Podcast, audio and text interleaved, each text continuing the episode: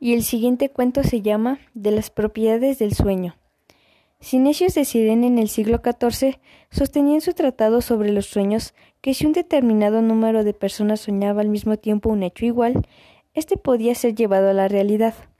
Entreguémonos todos entonces, hombres y mujeres, jóvenes y viejos, ricos y pobres, ciudadanos y magistrados, habitantes de la ciudad y del campo, artesanos y oradores, a soñar nuestros deseos, no hay privilegiados ni por la edad, el sexo, la fortuna o la profesión.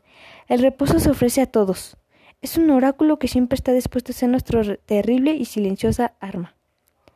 La misma teoría fue afirmada por los judíos aristotélicos de los siglos XII y XIII.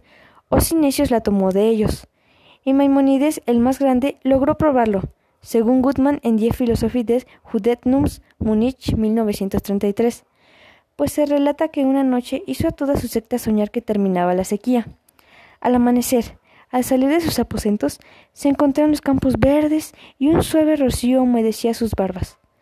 La oposición política de un país que estaba siendo gobernado por una larga tiranía puso a experimentar siglos después las excelencias de esta creencia y distribuyó entre la población de manera secreta unas esquelas en las que se daban las instrucciones para el sueño conjunto. En una hora de la noche claramente consignada, los ciudadanos soñarían que el tirano era derrocado y que el pueblo tomaba el poder.